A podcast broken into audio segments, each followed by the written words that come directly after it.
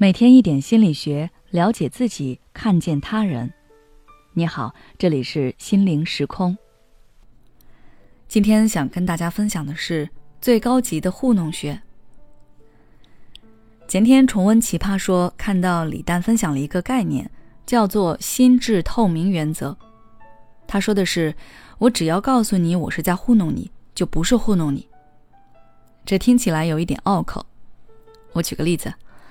比如在职场上，我们要批评某个下属，你把他叫过来，可能会先表扬一番，说他工作很认真，也很积极，然后后面会接一个“但是”做转折，说你想说的话。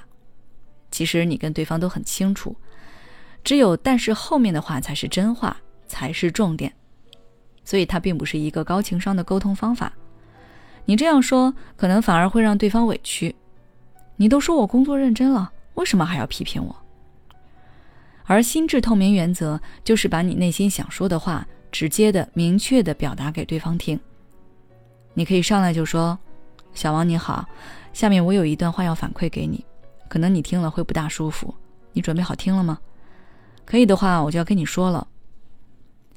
这样做的一个好处是彼此都会很坦诚，而且你这样也相当于给对方打了预防针，让他做好心理准备。”不至于被先夸赞一番之后提高心理预期，以致无法接受后面的批评。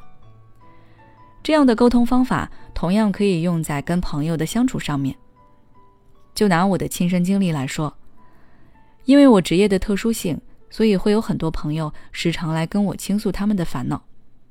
一次两次我还可以承受，次数多了我也没办法消化。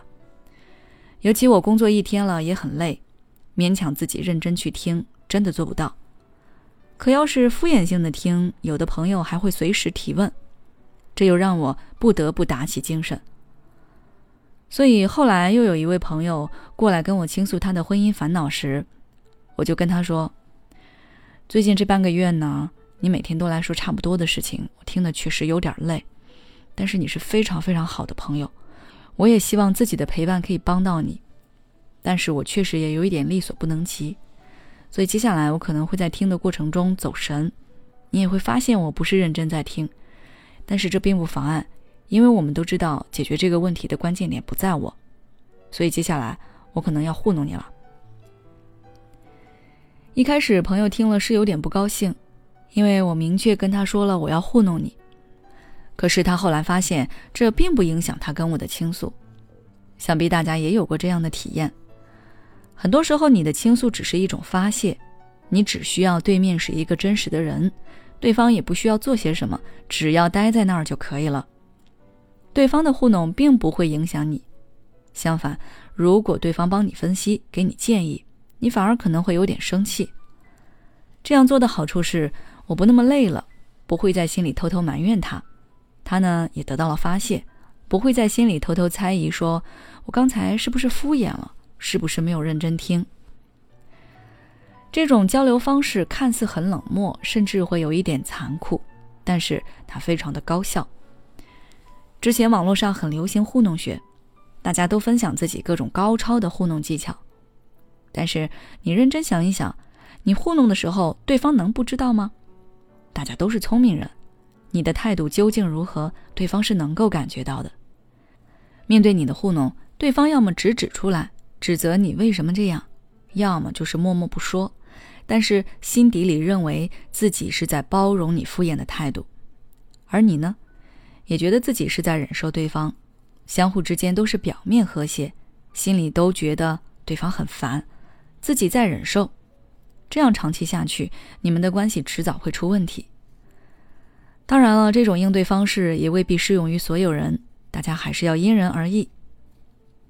好了，今天的分享就到这里了。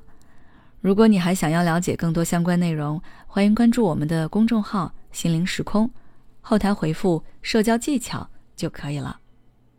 每当我们感叹生活真难的时候，现实却又告诉我们，生活还能更难。工作、事业、爱人、孩子、父母亲朋，这一切的一切，就像一张大网一样，把你层层束缚其中。你经历了疲惫、辛苦、无奈，还有悲痛。如果你只是一个人默默承受，那你迟早会崩溃。心灵时空组建了专业的心理救援队，每位咨询师都拥有超过二十年以上的咨询经验。只要你需要，我们就在。微信关注“心灵时空”，后台回复“咨询”就可以体验十五分钟心理清诊了。